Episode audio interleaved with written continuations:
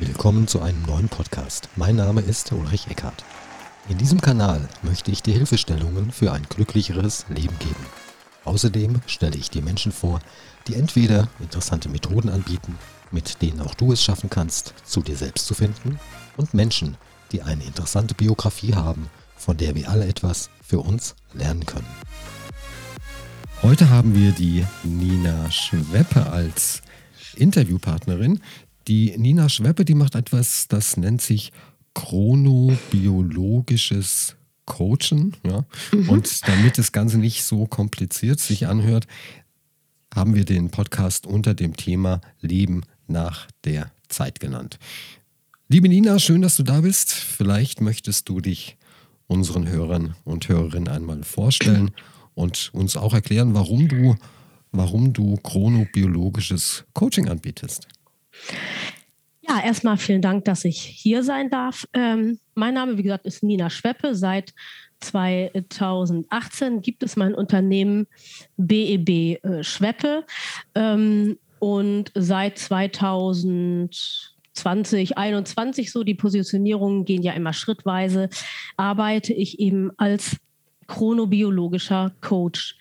Ähm, wie es dazu gekommen ist, ähm, hat damit zu tun, dass ich nach, nach fast 30 Jahren öffentlicher Dienst gedacht habe, ich möchte in meinem Leben noch mal was anderes machen und äh, hatte mich entschlossen, mich als Ernährungsberaterin selbstständig zu machen und habe dann gedacht, eigentlich hat das Leben noch so viel mehr zu bieten und bin durch einen Zufall 2020 dahin gekommen, eine Ausbildung noch zur Schlafberaterin zu absolvieren. Und aus diesen beiden Positionierungen entwickelte sich dann die zum chronobiologischen Coaching. Und ich bin deswegen die Expertin für Chronobiologie, ähm, weil ich von einer Erkrankung betroffen bin, die den Schlaf-Wach-Rhythmus stört. Und man kann dieser Krankheit nur dann ein Schnippchen schlagen, wenn man sich gut auskennt in der Chronobiologie und wenn man die inneren Rhythmen, die jeder Mensch hat und jeder Mensch lebt, wenn man die spürt und kennt und wenn man sie unterstützt, damit die innere Uhr taktrein läuft. Und das ist eigentlich, ähm, deswegen ist die Chronobiologie und das chronobiologische Coaching so zu meinem Herzensthema geworden. Ja, denn Chrono, äh, Chronos heißt ja auch die Zeit auf Deutsch. Ja, Chronos und genau. Und Bios Logos, also das Leben, die Lehre vom Leben sozusagen. Und so sind wir eben ne? bei dem, was wir hier auch besprechen, nämlich das Leben nach der Zeit oder eigentlich muss man eher sagen mit der Zeit oder in der Zeit oder wie auch immer man das sagen will. Aber die Chronobiologie tatsächlich bestimmt eben unser ganzes Leben, ob wir das nur wollen oder nicht. Da können wir nichts gegen tun.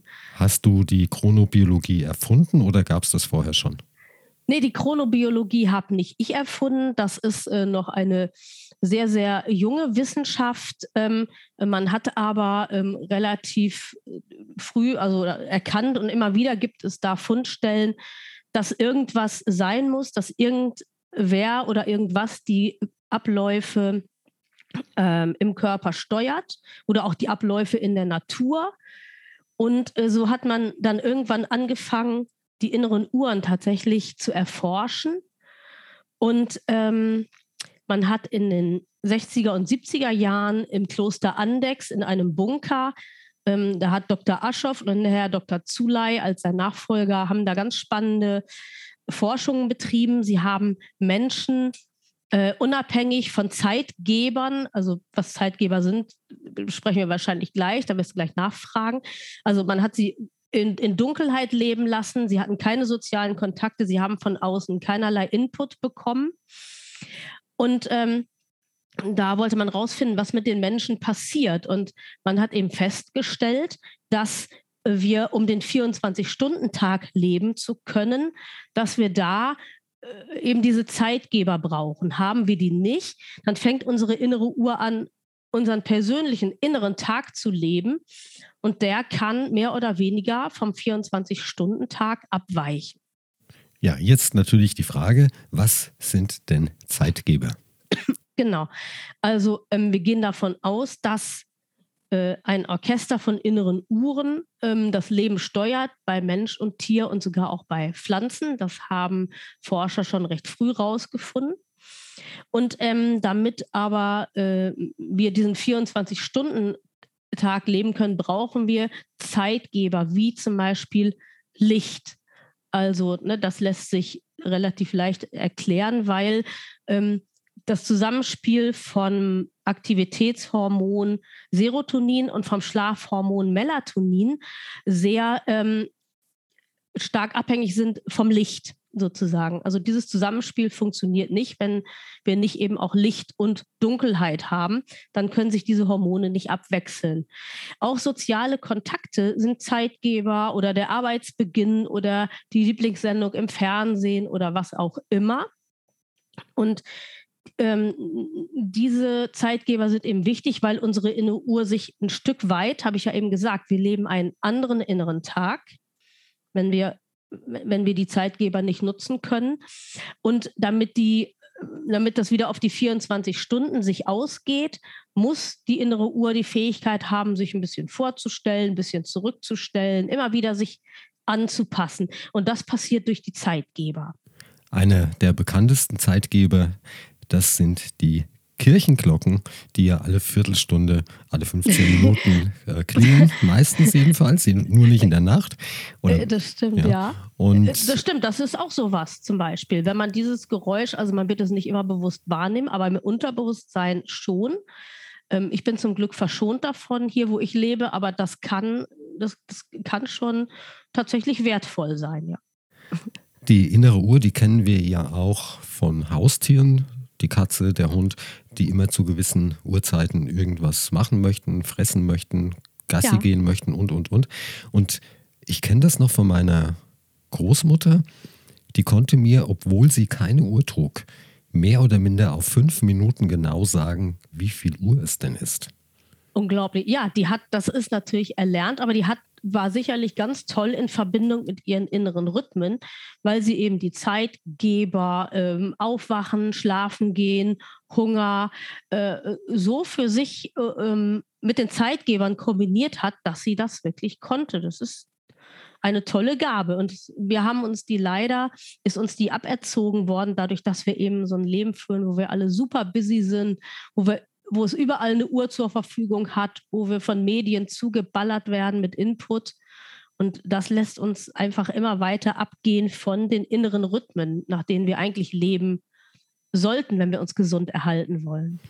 Diese Zeitgeber wie Arbeit und andere, die wir machen müssen, damit wir Geld verdienen, ja. die sind ja dann auch eine Art Korsett, in die das ähm, ja diese Chronobiologie, wenn ich es jetzt mal sagen möchte, hineingepresst wird. Ob die jetzt passt, die Zeit oder nicht, spielt dabei ja auch keine große Rolle. Es muss gemacht werden und damit fertig.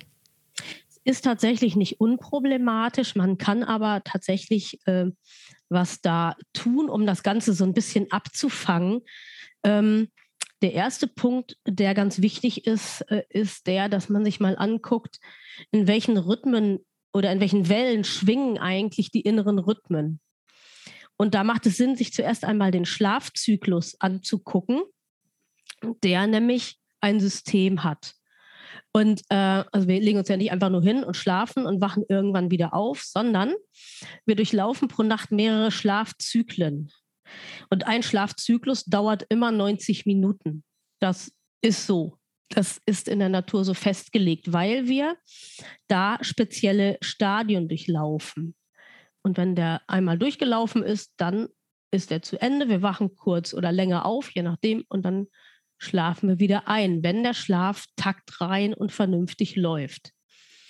Jetzt muss man wissen, dass auch am Tag wir in diesen 90-Minuten-Zyklen leben. Da ist es aber andersrum. Da haben wir überwiegend Aktivitätsphasen. Und immer so alle 90 Minuten passiert im Körper irgendwas, dass wir, wenn wir gut mit uns verbunden sind, das Gefühl haben, oh je, wir müssen jetzt mal eine Pause machen. Aus irgendeinem Grund kann ich mich nicht mehr konzentrieren oder ich, ich muss eine Pause machen. Und oft wird eben über diese Pausen einfach ein Kaffee getrunken oder irgendwas anderes gemacht, eine Zigarette geraucht oder sowas, um dann darüber hinweg zu leben. Und das ist eigentlich schade, weil ähm, da passiert nämlich Folgendes. Mhm. In diesen Phasen, wo der Körper so ein bisschen runterfährt, wird uns so ein kleines Ruhezeitfenster angeboten, so zehn Minuten, Viertelstunde etwa. Das ist das, wenn unser Hund sich morgens um halb elf schlafen legt, ne, mal kurz. So, dann ist der in so einem Zeitfenster. Wir legen uns dann nicht schlafen, aber wir täten gut daran, wenn wir zum Beispiel arbeiten, ähm, unseren Tag mal in diese 90 Minuten Zyklen einzuteilen, um dann zu sagen, okay, jetzt mache ich mal 60 Minuten was richtig konzentriert, da fällt die Kurve ab und dann gehe ich diese 10 Minuten, Viertelstunde irgendwas machen, was entweder mit der Arbeit gar nichts zu tun hat oder was mich entspannt oder was mir eben Ruhe verschafft, um dann wieder hochzufahren und den nächsten Zyklus zu machen. Diese Ruhepausen sind notwendig, weil chronobiologisch immer mh, hm, irgendetwas in unserem Körper hochaktiv läuft und etwas anderes in den Hintergrund tritt. Und ich, sage es jetzt mal so ein bisschen technisch, unser Körper braucht da solche Umschaltpausen, um dann äh, in diesen neuen Modus, also um das nächste Organ äh, in, die, in die Aktivität zu schalten und das andere zur Ruhe zu schicken, sozusagen. Und wenn wir über diese Pausen hinweg leben, dann schaffen wir das auch irgendwie, aber immer mehr und mehr und mehr versinken wir im chronobiologischen Chaos. Und ähm, dann haben wir einen Tag, der super anstrengend ist, dann haben wir einen Tag, der richtig durcheinander ist. Und daraus folgen dann eben ganz oft auch Schlafstörungen. Also jeder dritte Mensch hierzulande hat ein Schlafproblem, ohne, die meisten davon haben überhaupt keine medizinische Indikation dafür. Also die Schlafmediziner finden nichts. Und in den Schlafcoachings kommen wir Schlafberater immer wieder zu dem Schluss, dass das ein Lebensstilproblem ist. Eben durch dieses, dass man über diese chronobiologischen Umschaltpausen hinweg lebt, sozusagen. Und wenn man sich ein wenig beobachtet, den ganzen Tag, dann kann man ja auch herausfinden, wann, diese wann dieser Zyklus vorbei ist, beziehungsweise ein neuer Zyklus anfängt. Das ja. kennen wir ja alle. ich kann mir vorstellen, dass nicht jeder um 7 Uhr in der Früh seinen Zyklus, sage ich jetzt mal, hat, dass er anfängt, ja, sondern es ist wahrscheinlich von Mensch zu Mensch natürlich verschieden. Und äh, so dass jeder seinen eigenen, darf ich Biorhythmus sagen? Ja. Ja, dass jeder seinen eigenen Biorhythmus hat, der ja. wahrscheinlich auch von, äh, von, ja, von Tag zu Tag auch ein bisschen unterschiedlich sein kann, wahrscheinlich da auch ein bisschen abweicht, denn wir sind ja keine Maschinen. Richtig, und eine ganz wichtige Frage spielt hierbei eben der Chronotyp. Also ähm, es gibt verschiedene Systeme, in die man die Chronotypen einteilt. Hier in Deutschland hat sich eins durchgesetzt, wo es eigentlich zwei Haupttypen gibt und noch den sogenannten Mischtyp. Aber wir äh, unterscheiden eigentlich überwiegend äh, zwischen Lerchen und Eulen. Und ähm, die Lerchen, das sind eben so die Frühtypen, das sind die, die im Arbeitsleben voll gut ankommen, weil die nämlich wirklich morgens früh aus dem Bett springen und dann zu so einem Arbeitsbeginn zwischen sieben und neun schon super dran sind, schon richtig viel schaffen können. Und äh, die Eulen haben da eher das Nachsehen, die, für die ist es wirklich eine Prüfung, morgens früh aufzustehen und dann schon gleich hochkreativ zu sein. Und zum Beispiel, wenn man in Gleitzeit arbeitet, dann macht es echt Sinn, dem Chrono, also nicht zu sagen, oh, ich gehe lieber früh zur Arbeit und dann habe ich mehr Freizeit und so. Weil wenn ich morgens eigentlich aufgrund des Chronotyps noch gar nicht aktiv sein kann, dann macht es auch keinen Sinn, wenn ich da morgens um sieben sitze. Ich schaffe ja nichts. Also nach dem, nach dem Motto, der frühe Vogel fängt den Wurm, beziehungsweise ja, die Nachteule. Frage, ja. kann man auch den Chronotyp wechseln?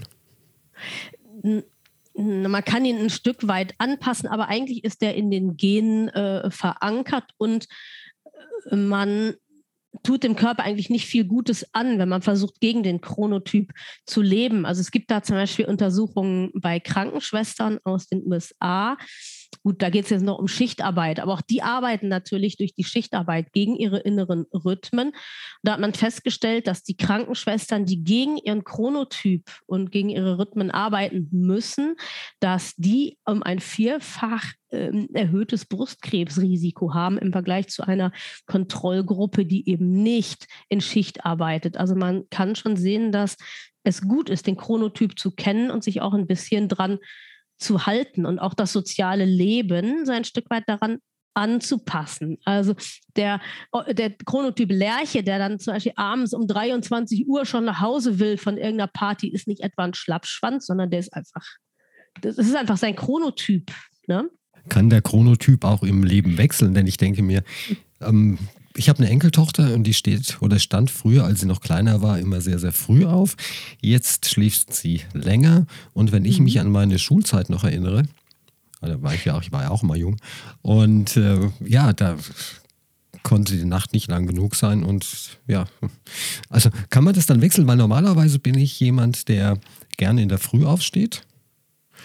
Und also nicht übertrieben früh, sondern gerne in der Früh aufsteht.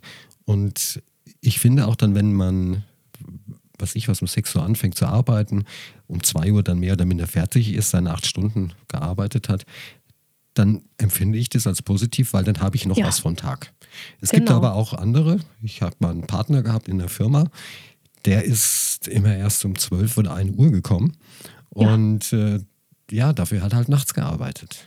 Richtig, der kommt, das ist typisch. Das, da haben wir einen extremen Frühtyp und einen extremen Spättyp. Und äh, das kann sich in so einer Firma auch hervorragend ergänzen. Ich, bei mir ist es auch so, dass ich der Frühtyp bin und mein Assistent ist äh, eigentlich eher ein Eulentyp und das passt hervorragend, weil wenn der dann mal soweit ist, dann habe ich schon richtig was für ihn vorbereitet, dass wir auch weiterarbeiten können. Also das kann man durchaus auch für sich positiv nutzen. Äh, und zum Wechsel des Chronotyps muss man sagen, also es passt sich ein bisschen an. Also kleine Kinder haben erstmal überhaupt gar keinen vernünftigen chronobiologischen Rhythmus.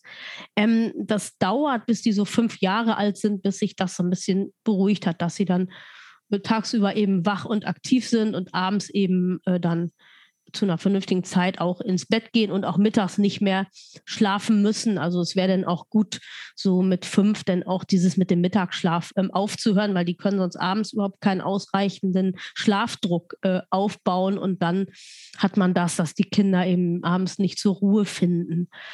Ähm, in der Pubertät dann ändert sich das. In der Pubertät sind die meisten Menschen extreme Spättypen. Und das sieht man da auch. Ne? Die, die, die sind lange unterwegs, die treffen sich mit ihren Freunden, die haben abends richtig Spaß und so, haben dafür aber morgens das Problem, dass sie Schwierigkeiten haben, dem Schultag äh, zu folgen, morgens schon so früh aufzustehen, wach zu sein. Eltern können da sicher ein Lied von singen. Und eigentlich haben wir in unserem Schulsystem einen heftigen Fehler, dass meistens die Schule schon um 8 Uhr anfängt.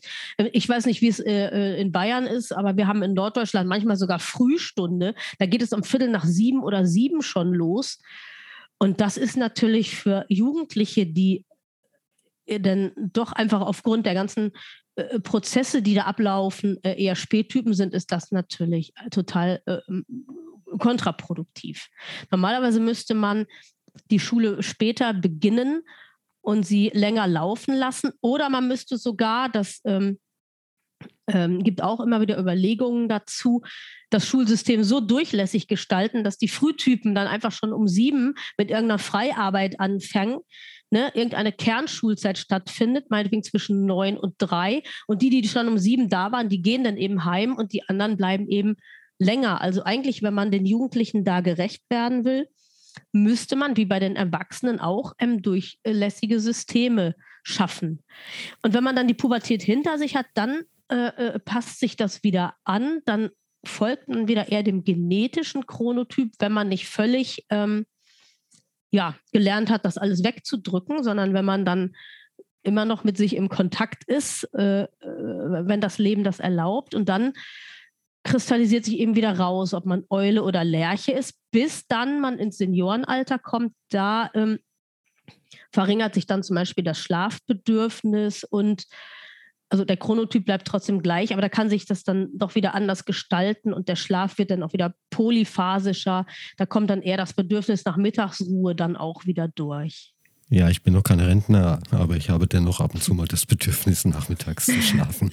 Du, wir haben uns vorhin über Zeitgeber unterhalten und bei dir fehlt ja einer der Zeitgeber, denn du bist ja blind.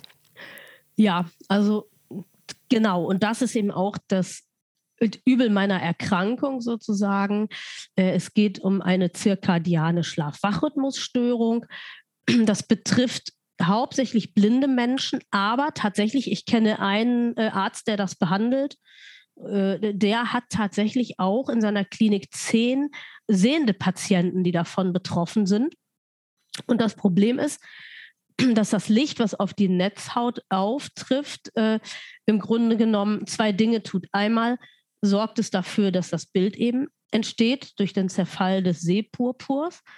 Aber es gibt eben auch Impulse, die laufen durch sogenannte Ganglienzellen ähm, zum suprachiasmatischen Nukleus, das, also abgekürzt SCN. Und das ist nämlich die Schaltzentrale unseren inneren Uhren. Das sind so zwei kleine Zellhaufen, die so über der Nasenwurzel äh, zwischen den Augen angeordnet sind. Und wenn die stimuliert werden, dann sendet der SCN an die Zirbeldrüse den Befehl, entweder morgens Serotoninmarsch, der Tag beginnt, oder er sagt ihm auch so, jetzt geht das Licht weg, aha, äh, jetzt bitte das äh, Signal Marsch für die Melatoninausschüttung. Das passiert da. Und wenn dieser Prozess nicht richtig funktioniert, dann haben eben auch die anderen inneren Uhren ein Problem, taktrein zu laufen, weil schon die Schaltzentrale sozusagen nicht korrekt arbeitet. Bist du schon blind geboren oder kam das im Laufe der Zeit? Nee, ich bin äh, durch eine, also ich bin als Frühchen auf die Welt gekommen und äh, damals hat man noch nicht so viel gewusst, wie man Frühchen durchbringt. Man dachte, es braucht nur Sauerstoff, um sie am Leben zu erhalten, aber äh, man hätte eben auch schon gleich äh, den Blick auf die Augen richten müssen. Das macht man heute auch, äh, sodass Sehschädigungen bei Frühchen heute kaum noch vorkommen. Ähm, aber gut, man hat es nicht gewusst, es ist so und ähm, es gibt Schlimmeres im Leben. Ja, das, äh, das höre ich auch öfters mal von jemandem, der erkrankt ist. Ich bin ja auch 70 Prozent schwerbehindert, aber ich bin ein sehr, sehr visueller Typ und für mich ist meine Behinderung jetzt ja gar nicht so schlimm, als wenn ich mir vorstelle, oder wenn ich mir vorstelle, ich wäre blind. Das wäre für mich eine, ja, ganz was, ich sag's wie es ist, was Grausames. Wie ist das für dich? Ich glaube, das, was man nicht hat, das ist für alle grauenvoll. Ich möchte zum Beispiel mit keinem, ich habe eine Kollegin gehabt, die war an Rheuma erkrankt und die brauchte morgens zwei Stunden nach dem Aufstehen, bis überhaupt mal alle Gelenke beweglich waren. Ja. Und das wäre für mich grausam. Da hätte ich boah, das wird mich ja sowas von frustrieren. Oder auch, ich sprach letztens mit einem Rollstuhlfahrer, wo wir überlegt haben, und wir haben uns beide entschieden, keiner würde tauschen wollen, weil das, was wir an Einschränkungen haben oder an besonderen Bedarfen haben, das, damit haben wir uns arrangiert, aber wir würden gegenseitig äh, also ungern die Rolle des anderen eingenommen haben. Ja, weil wir ja eine Einschränkung haben, die wir selbst kennen. Kannst du dir Bilder vorstellen kannst. Geht sowas? Nee, also dadurch, dass ich geburtsblind bin, nicht. Ich, also ich kenne durchaus Späterblindete, die, die noch Seherinnerungen ähm, haben, sozusagen, die sich an Farben erinnern oder auch an Bilder. Und äh, aber für mich findet äh, außer ein bisschen Lichtwahrnehmung, äh, optischer Eindruck überhaupt nichts äh, statt. Und ähm, es gibt ja immer wieder mal gedacht von sehenden Menschen so äh, Versuche, das zu adaptieren und das irgendwie begreifbar zu machen. Aber ich finde das gar nicht wichtig, weil ich glaube, dass es viel wichtiger ist, sich mit den verbleibenden Sinnen äh, ein Bild von der Welt oder von der Umgebung oder von was auch immer zu verschaffen.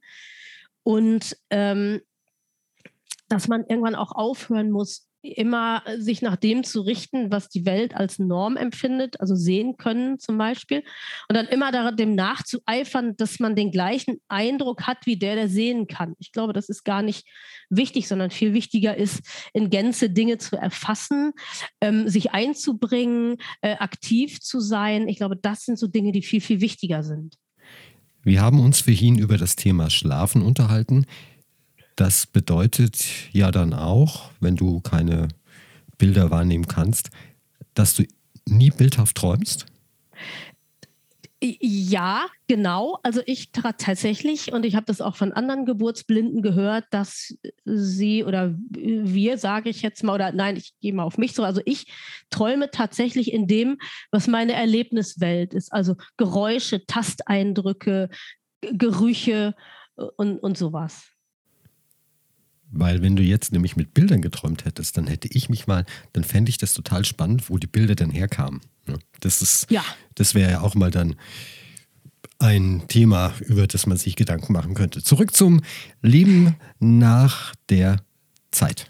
Mhm. Was können denn Hörer oder Hörerinnen hier aus diesem Podcast mitnehmen, damit sie ein wenig nach der Zeit leben, dass sie dieses Chronobiologische berücksichtigen und damit es ihnen besser geht?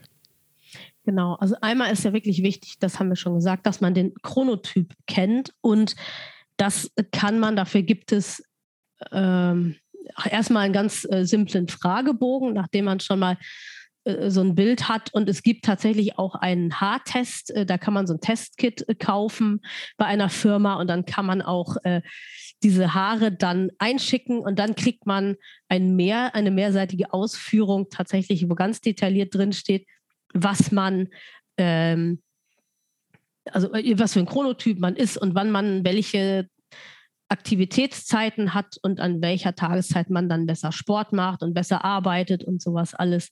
Das ist schon ziemlich verrückt, was man da alles so rausfinden kann. Ähm, man kann aber auch den simplen Fragebogen nehmen und das A und O ist erstmal der Chronotyp. Dann Moment, Moment, nicht, Moment, kurz, Moment. Mhm. Diesen Fragebogen kann man denn irgendwo kann man den irgendwo herunterladen oder wo kriegt man den denn her?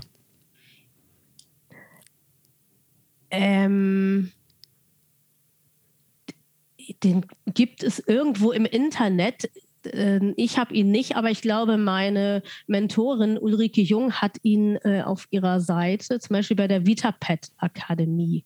Da machen wir doch folgendes, da machen wir doch folgendes. Wir, wir, ich schaue mal nach oder du schaust mal nach, wo es den Fragebogen gibt. Und dann können wir den in der Beschreibung zu diesem Podcast in den Show Notes einfach wir können, ihn, ich, wir können ihn auch, sonst lad ihn bei, ich schicke dir das Formular, lad ihn bei dir hoch. Ja, und, und machen wir, wir das so in den Show, da können die Leute aus den Show Notes praktisch ne, drauf. Drauf zugreifen. Jawohl, machen ja, wir das so. Gut. Genau. Und was, also wir okay, werden, also wir, wir, werden, wir werden auf alle Fälle einen irgendwie gearteten Link, eine Möglichkeit zum Herunterladen ähm, ermöglichen. Ja, wenn ich genau. den, wenn ich den Fragebogen jetzt ausgefüllt habe, kann ich den auch gleich selbst auswerten oder muss ich den irgendwo einschicken? Nee, da gibt es, also da sieht man schon relativ klar, äh, was man für ein Chronotyp ist. Ähm, und wenn man sich nicht sicher ist, äh, kann man dann auch ähm, bei mir mal ein kostenloses äh, Kennenlern-Coaching buchen, zum Beispiel zu meinem Sandmann-Starter. Das ist mein äh, Schlaf-Coaching-Paket oder zu meinem Biorhythmus-Starter. Ne, das ist mein äh, Coaching-Paket für die, die wirklich anfangen wollen, nach ihrem Biorhythmus zu leben. Und in diesem Coaching machen wir dann auch ähm, nochmal eine Chronotypbestimmung, aber wir gucken uns eben auch aha, eine Lebensstilanamnese an und ein Schlaftagebuch und alles Mögliche. Aber die Auswertung ist erstmal kostenlos. Das ist das Wichtige. Ja. Genau. Deine Webseite, die heißt wie? Meine Webseite, das ist die www.beb, also Bertha Emil Bertha, schweppe.de. Und Schweppe mit zwei Paula. Genau. Aber um nochmal so zu der Frage, ne? also Chronotyp kennen ist wichtig und dann eben sich immer wieder diese 90-minütigen Wellen wirklich äh, klar zu machen, um äh, einfach immer wieder diese körperlichen Aktivitäts- und Passivitätsphasen zu nutzen. Dann ist es wichtig, ne, das Lichtkonto reichlich zu füllen. Ich nehme an, dass wir gleich auch noch auf die Sommerzeit zu sprechen kommen, die uns jetzt ja wieder droht. Und da ist eben auch das besonders wichtig, den Zeitgeber Licht wirklich ins Leben zu lassen. Und damit ist nicht elektrisches Licht gemeint, weil eigentlich leben wir alle in unseren Büros und Räumen, leben wir in chronobiologischer Finsternis. Wir müssen eigentlich ähm, in den Vormittagsstunden, aber spätestens nachmittags bis 16 Uhr immer schön mal so eine Stunde raus, um wirklich das Lichtkonto ausreichend gefüllt zu haben. Und je mehr, desto besser. Und tatsächlich auch an einem bewölkten Tag lohnt sich das, weil wir haben in, in Wohnräumen haben wir irgendwie immer so um die 500 Lux an Lichtstärke. In Büros sind mittlerweile laut Arbeitsschutzgesetz 1500 Lux vorgeschrieben. Und jetzt kommt es aber, selbst an einem bewölkten Tag haben wir draußen unter freiem Himmel immer noch 30.000 Lux. Und da müssen wir uns eben nicht wundern, dass unsere innere Uhr so taktunrein läuft, wenn wir eigentlich uns überwiegend in Räumen aufhalten und da völlig lichtunterversorgt sind. Ne? Jetzt steht ja die Zeitumstellung an. Ja. Wie wirkt, die sich, wie wirkt diese denn sich auf das chronobiologische System aus? Denn eigentlich müsste es ja egal sein, weil der frühe Vogel, der, ob der jetzt um 6 Uhr aufsteht oder um 7 Uhr, also ist ja die Zeitverschiebung, das dürfte dem doch eigentlich egal sein. Genau, wir haben das Problem mit der Zeitumstellung. Also, dass wir ja nur die äußere Uhr praktisch verstellen. Also wir nehmen eine Uhr und verschieben die Zeiger. Was wir nicht ändern, ist unsere innere Uhr und was wir vor allen Dingen nicht ändern, ist der Sonnenstand. Und wenn das Licht unser wichtigster Zeitgeber ist, dann äh, erschließt sich ja schon fast, dass wenn wir äh, den Sonnenstand nicht verschieben, dass wir dadurch eben ins chronobiologische Chaos geraten. Denn hauptsächlich richtet sich die Frage nach äh, Wachsein und Schlaf und so weiter nach dem Licht. Und jetzt verschieben wir auch noch den Zeitpunkt des Dunkelwerdens nach hinten. Das war ja früher mal ganz schlau gedacht. Man meinte, man könnte dadurch Energie sparen. Ähm, seit, äh, ich glaube, 1874 war es, wo Benjamin Franklin schon mal damit angefangen hat. Ne, 1774, glaube ich.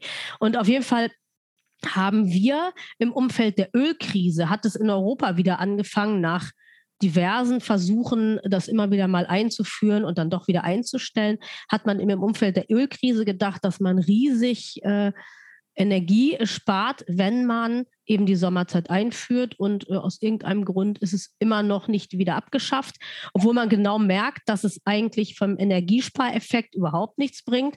Und schlimmer noch, äh, wir haben gerade auch in der arbeitenden Bevölkerung massive gesundheitliche Probleme durch diese Zeitumstellung. Bei mir ist es so, wenn die Sommer auf die Winterzeit oder die Winterzeit auf die Sommerzeit umgestellt wird, da freue ich mich jetzt schon riesig drauf, denn, und es ist kein Glaubenssatz, mich haut es dann echt für ein paar Tage, naja, um ist jetzt zu, zu viel gesagt, ja. ja absolut verständlich. So ein ja. paar Tage komplett schlapp und ja. irgendwie nicht gut drauf. Und da sagen dann die Leute, die das irgendwie so völlig ignorieren können und genügend Kaffee trinken, die sagen dann, oh, stell dich doch nicht so an, ist doch nur eine Stunde. Aber diese eine Stunde ist verdammt viel und der Körper braucht echt lange. Wir erleiden da so einen kleinen Mini-Jetlag. Und, und wer das weiß, wenn man richtig weit gereist ist, ein Jetlag dauert auch lange, bis man den überwunden hat. Und auch wenn das nur eine Stunde ist, findet das chronobiologisch statt. Und es gibt Menschen, die haben bis zu 14 Tage tatsächlich damit zu tun.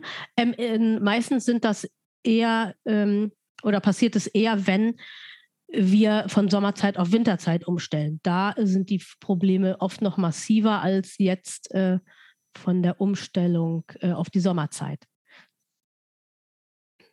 Um genug Licht zu erhalten, also rausgehen, spazieren gehen, mhm. aber mhm. im Winter, wenn es kalt ist und ja gut, bei uns gibt es ja keinen Schnee mehr, ähm, oder wenn es kalt ist und wenn es regnet, dann bleiben wir doch trotzdem bei diesen 500 Lux, sprich wir bleiben zu Hause und äh, ja, das wirkt sich dann negativ auf das ganze Ja, das System ist aus. eigentlich genau, das ist eigentlich das Verhalten, was uns in die Winterdepression äh, führt. Also es gibt ähm, ganz, ganz viele Gründe, um doch auch im Winter mal rauszugehen. Es muss ja nicht lange sein. Einmal die bereits zitierten 30.000 Lux, die haben wir nämlich auch im Winter. Und überdies ist für unsere innere Uhr auch ganz wichtig der Wechsel der Jahreszeiten. Und selbst wenn wir uns eine warme Jacke anziehen, dann ist es trotzdem kalt an der Nase und so. Ähm, und es macht dann auch Sinn, mal für ein paar Minuten wirklich den Körper, die Kälte auch ähm, spüren zu lassen und sich nicht gleich ganz und gar einzupacken, weil, äh, wie gesagt, der Wechsel der Jahreszeiten wichtig ist und ganz nebenbei auch für unser Körpergewicht ähm, gibt es gewisse Fettzellen, die auch den Wechsel der Jahreszeiten brauchen, damit nämlich klar ist, welche Nahrung brauchen wir eigentlich. Wir brauchen im Sommer was anderes als im Winter. Und ähm, auch dafür ist das wichtig, dass unser Körper einfach zwischendurch mal erfährt, aha, es ist tatsächlich kalt draußen. Wir haben Winter, weil wenn wir immer zu Hause bleiben im geheizten und chronobiologisch lichtunterversorgten Raum, dann äh, haben wir, dann äh, entnehmen wir dem Körper tatsächlich jegliche Art von Zeitgeber. Und wie gesagt, ähm, es gibt ja nicht nur den 24-Stunden-Rhythmus, sondern eben es gibt auch die längeren Rhythmen, wie zum Beispiel Jahreszeiten. Auch die muss unser Körper durchleben, damit das alles vernünftig läuft. Und um jetzt ähm, tatsächlich mehr Licht zu bekommen im Winter. Und das ist wirklich ganz, ganz wirksam gegen die Winterdepression. In Skandinavien ist es inzwischen auch der Goldstandard, sind ähm, Lichttherapielampen. Und es macht durchaus Sinn, sich, so wenn die dunkle Jahreszeit anfängt, mit Licht ähm, zu versorgen über eine Lampe, die dann ähm, das medizinische oder das lichttherapeutische äh, Spektrum, das sind 10.000 Lux, und wenn man jetzt äh, ähm, von einer Lampe, die 10.000 Lux äh, aussendet, so 30 Zentimeter ungefähr weg ist, dann reicht eine halbe Stunde pro Tag an Belichtung sozusagen, dass man äh, äh, sich gut mit Licht versorgt hat. Wenn man jetzt weiter weg sitzt von dieser Lampe, dann muss man eben diese Lichtzeit, diese Bedröhnung von den 10.000 Lux ein bisschen, je nachdem, länger gestalten. Also dann kann das auch über zwei, drei, vier Stunden ähm, erforderlich sein. Aber es ist für die innere Uhr ganz, ganz wichtig. Korrigiere mich, aber ich glaube, ähm, auf die Länge, auf einen Meter Länge ist es, glaube ich, reduziert mhm. sich dann die Luxzahl um äh, ums Vierfache. Irgend sowas gibt es da. Ne? Ja, so ungefähr, ja, so, äh, also genau, so in etwa ist es auch. Und deswegen ist es durchaus sinnvoll, sich eine vernünftige Lichttherapielampe zu kaufen. Die gibt es schon für relativ kleines Geld. Man kann eben dann zum Beispiel, wenn man frühstückt oder so, ne, sich die schon mal richtig vor den Teller platzieren.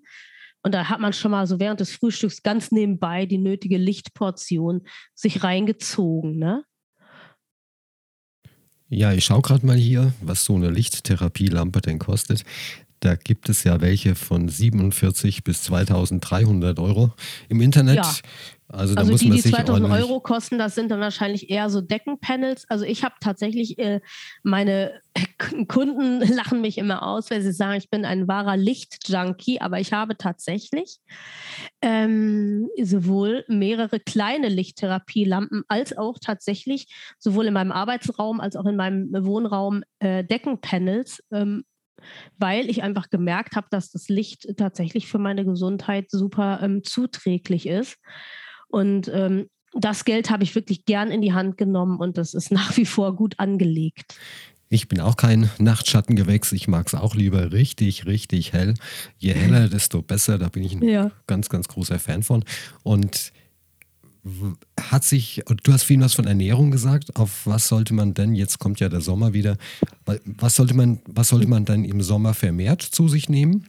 Und zwar egal, ob man jetzt Lercher oder Eule ist, oder spielt das eine Rolle, was ich jetzt für ein Typ bin beim Essen? Also man kann tatsächlich, wenn man äh, den, den Schlaf fördern will oder so, kann man ähm, kann man das mit Ernährung, äh, kann man da einiges tun.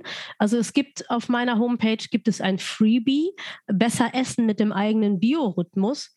Und da steht eigentlich alles drin, was man so wissen muss. Also wie man Mahlzeiten gut zusammenstellt. Es gibt ganz, ganz einfache Tricks, wie man immer wieder also ganz nebenbei, ohne das andere was merken, ausgewogene Mahlzeiten zusammenstellen kann, die immer äh, den, dem Ernährungsbedarf sozusagen gerecht werden. Und dann ist eben wichtig, dass man wirklich auf den Körper hört und den inneren Rhythmen folgt. Und wenn das gut funktioniert, dann wird man merken, im Winter, das weiß man doch selber, wenn Oma im Winter einen richtig dicken Eintopf gekocht hat, so und es war knacke kalt, dann war das das absolut beste Essen, oder? Es war deftig, es wurde gleich warm von innen, weil es auch schön gewürzt war.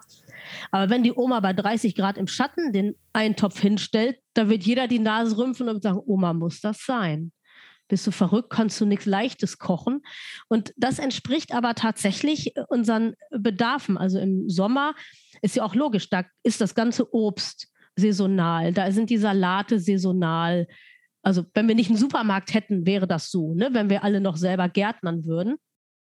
Und dementsprechend hat der Körper auch dann, zumindest hierzulande, dann auch diese Bedürfnisse.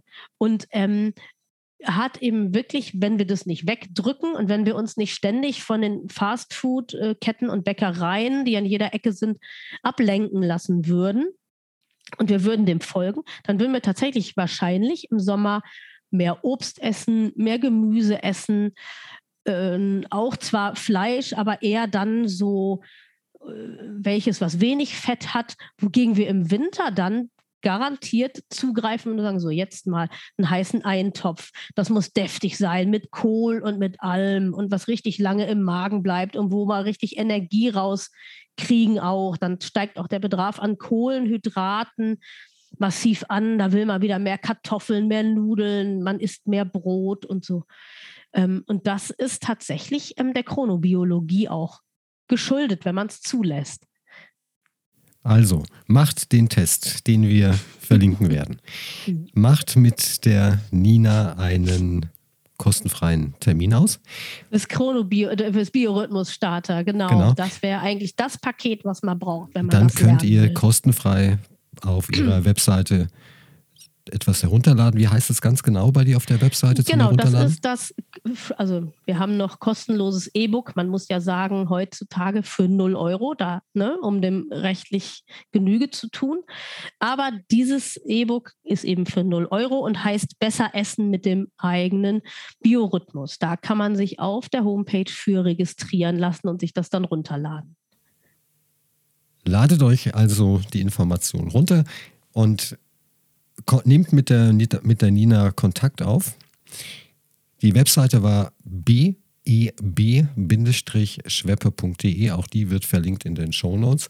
Ich bedanke mich bei euch, liebe Hörer und liebe Hörerinnen, liebe Lärchen und liebe Eulen. Und die Zwischentypen sind übrigens die Tauben. Das die Tauben auch noch. also bei der ganzen, bei der ganzen chronobiologischen Tierwelt.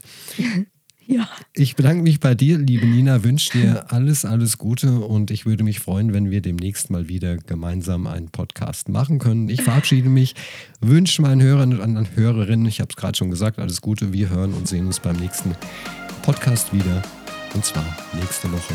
Bis dann. Mein Name ist Ulrich Eckert.